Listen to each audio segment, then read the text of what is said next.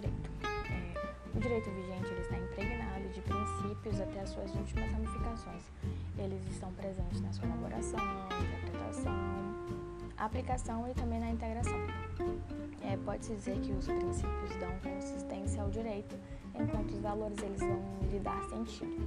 É, ao se elaborar uma norma jurídica, deve-se antes escolher os valores e princípios que se deseja consagrar. É, as regras do direito, elas devem ser erradicações de princípios e também de valores, é, assim como o mesmo é válido para todas as suas ramificações.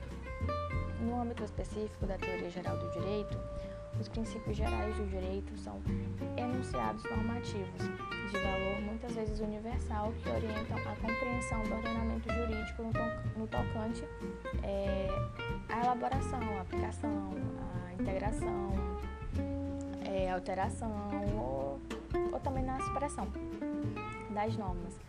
É, o legislador ele não encontrando solução na analogia nos costumes, por exemplo, é, para o preenchimento das lacunas presentes nas leis, ele vai buscar nos, nos princípios gerais do direito, sendo estes constituídos de regras que se encontram na consciência dos povos e podem ser universalmente, universalmente aceitas, mesmo não escritas.